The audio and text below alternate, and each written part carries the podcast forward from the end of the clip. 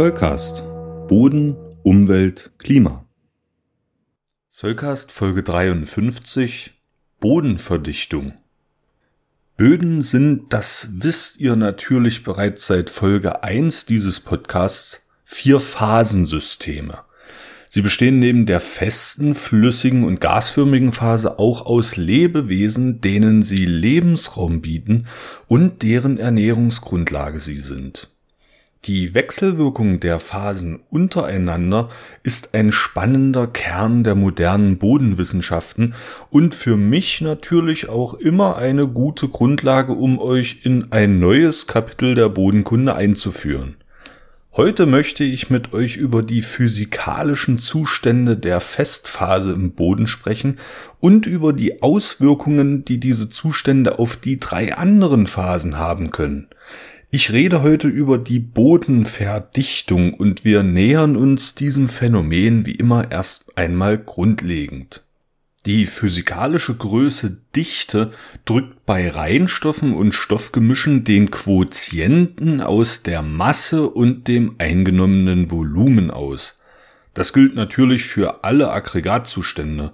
So hat das Stoffgemisch Luft auf Meereshöhe bei 20 Grad Celsius eine Dichte von etwa 1,2 Gramm pro Kubikmeter. Reines Wasser bereits eine Tonne pro Kubikmeter und das Metall Blei schlägt bereits mit 11,2 Tonnen pro Kubikmeter zu Buche.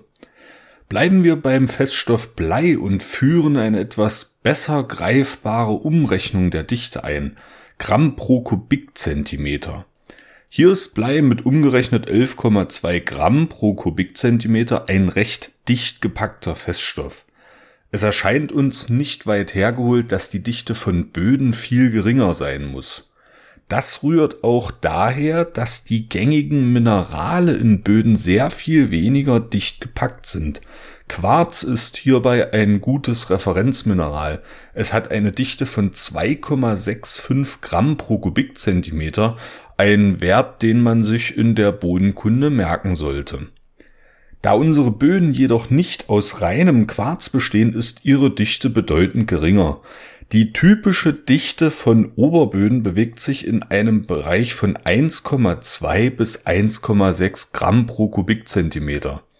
Wenn wir von der Dichte eines Bodens oder einzelnen Bodenhorizonts sprechen, so meinen wir meist die Lagerungsdichte, also die Masse der Festsubstanz bezogen auf ein bestimmtes Bodenvolumen.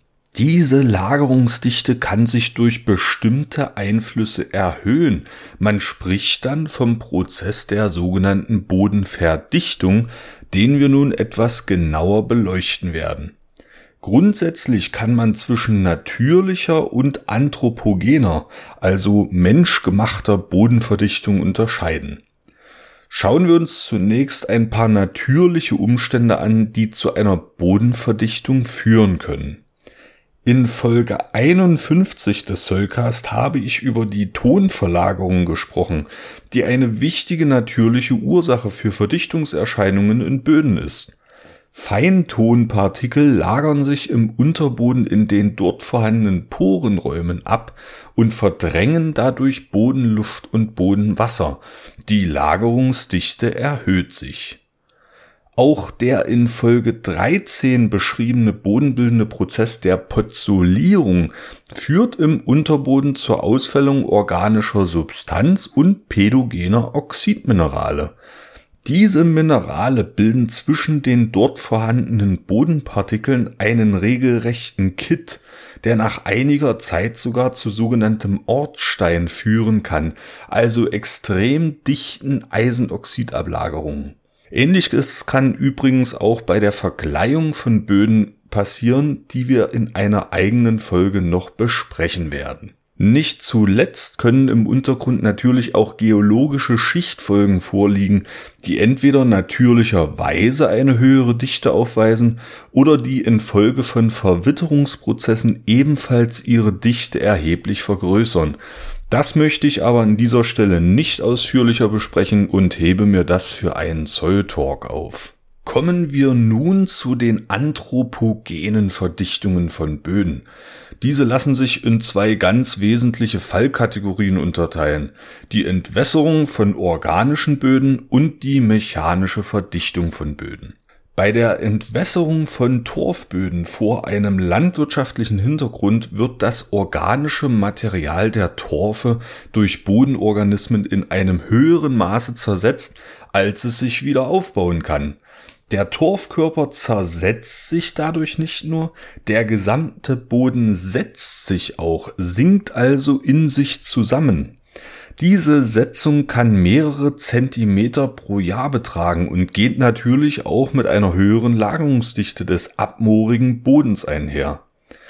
Auch die mechanische Beanspruchung von Böden findet häufig im landwirtschaftlichen Kontext statt, aber auch im Wald oder allgemein auf Fahrwegen, auf denen schwere Maschinen bewegt werden. Der Druck der an der Bodenoberfläche von den Fahrzeugen auf den Boden ausgeübt wird, verschiebt die Bodenpartikel und führt zur Ausbildung eines sogenannten Plattengefüges, also kleinen plattenförmigen Partikeln, die parallel zur Bodenoberfläche angeordnet sind.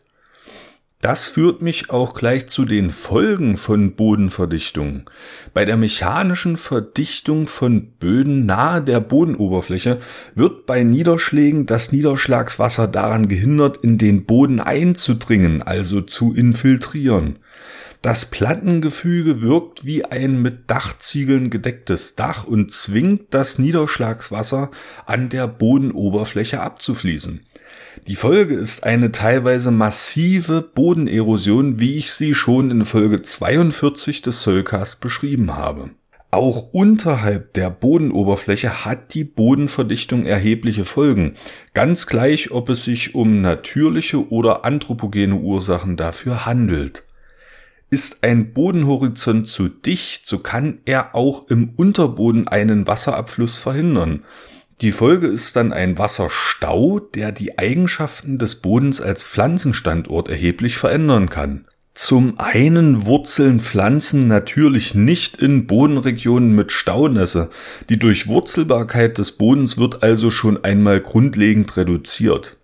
Staunässe verändert aber auch die Redoxbedingungen des Bodens, wie ich schon in Folge 38 ausführlich erklärt habe. Unter den reduzierenden Bedingungen setzt der Prozess der Denitrifikation ein. Das Pflanzennährstoffion Nitrat wird also zu Lachgas oder Stickstoffgas reduziert und geht dem Boden somit verloren. Unter reduzierenden Bedingungen werden aber auch die pädogenen Oxide und Hydroxide aufgelöst und setzen unter Umständen Schadstoffe frei, die an ihrer Oberfläche durch Adsorption gebunden waren. Diese beiden chemischen Veränderungen können den betreffenden Boden als Pflanzenstandort langfristig disqualifizieren. Um zumindest den anthropogenen Anteil der Bodenverdichtung zu reduzieren, setzt das Bundesbodenschutzgesetz in Deutschland auf die sogenannte Vorsorgepflicht, die in Paragraph 17 festgehalten ist. Technische Innovationen in Land- und Forstwirtschaft können auch sicherstellen, dass der Boden bei Maschineneinsatz möglichst wenig verdichtet wird. Inwiefern diese Vorsorgemaßnahmen jedoch umgesetzt werden, das bleibt den Menschen vor Ort überlassen und das ist auch ein großes Politikum. Ihr solltet nun einen ganz guten Überblick über die Ursachen und Folgen von Bodenverdichtung haben. So könnt ihr nun dicht bepackt mit neuem Bodenwissen die quälende Zeit bis zur nächsten Folge des Soulcast überdauern, die nicht lange auf sich warten lassen wird. Bis dahin wünsche ich euch eine schöne Zeit. Der Soulcast ist für euch kostenlos und das soll auch so bleiben. Ihr könnt uns dabei helfen. Zum Beispiel durch eine kleine Überweisung auf das Geschäftskonto oder via PayPal. Wie das genau funktioniert, seht ihr auf solcast.de unter dem Punkt Unterstützen. Das Geld wird für die digitale Infrastruktur verwendet und darüber hinaus in Technik investiert. Vielen Dank für eure Unterstützung.